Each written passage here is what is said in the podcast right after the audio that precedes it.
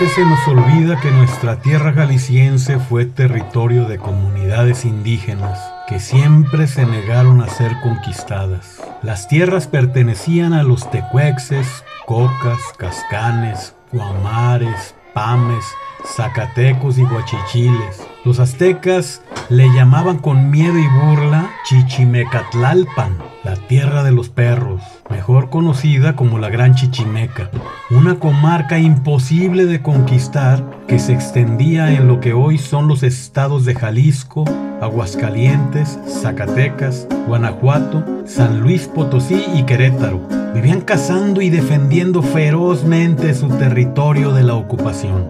Dio la casualidad geológica que aquella vastedad contenía minas de plata que cuando llegaron los españoles las comenzaron a explotar, diseminando enfermedades nuevas que acabaron con casi toda la población indígena sin inmunidad para sobrevivir. Poco a poco, guerra tras guerra, el territorio se fue llenando de rancheros europeos, criollos, mestizos y hasta indígenas que se adaptaron a las nuevas formas de convivencia, fundando los mentados ranchitos que se situaban alrededor de las villas y que luego se convirtieron en los pueblitos. Uno de estos ranchitos, llamado Teponahuasco, acogió de buen modo la doctrina católica de los monjes franciscanos que miraban con gusto cuando los indígenas se hincaban para rezar en medio de la sierra ante algún rayito de sol que se filtraba entre las ramas de los árboles, formando miles de crucecitas luminosas en el suelo. Un día del que nadie tiene memoria llegaron unos frailes que viendo su fe les dejaron un Cristo de tamaño natural a los indios y mestizos de Teponahuasco.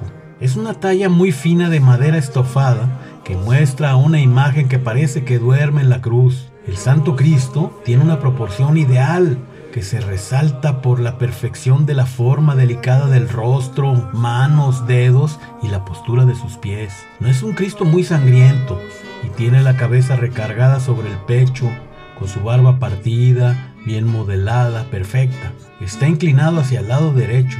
Su perfil es delicado y bien bonito.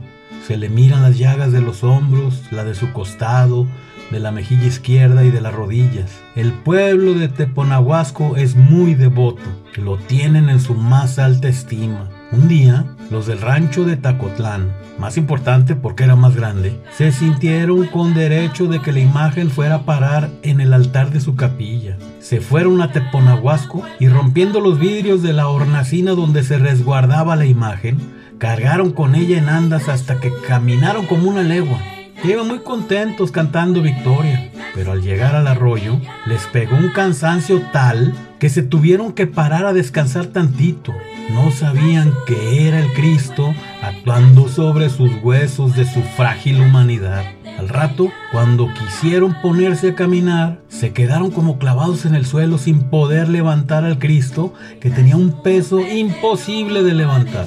Tanto trataron de moverlo que en una de esas le rompieron un dedo de la mano, por donde empezó a chorrear sangre viva, haciendo que los de Tacotlán huyeran despavoridos, mientras que los de Teponahuasco recogían la sangre con algodones. La sangre llegó hasta con el arzobispo de Guadalajara, que en aquellos ayeres era la tal Nueva Galicia, preguntándole que les explicara de qué portento estaban hablando allí, mientras los ancianos recordaron las palabras de los monjes españoles que les habían dicho, esa imagen no puede tocarla nadie que no fuera de Teponahuasco, y su única salida solo podrá ser a Cuquío, que en tiempos de aguas se puede hundir porque allá en el cerro de la silleta hay un condenado ya maldecido que se puede convertir en dragón y bajarse a Cuquío para acabar con cualquiera que tenga alma. El Cristo se va a Cuquío el 13 de junio, llevado por los de Teponahuasco, y lo regresan a su santuario el 4 de octubre puntuales,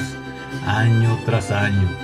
Tú dirás que todo eso es puro cuento, y a lo mejor sí, pero la jalisciense realidad mágica es que este mentado dragón jamás ha podido salir a comerse las almas y en Teponahuasco y Cuquío la gente vive tranquila de esa amenaza. El dragón está apaciguado.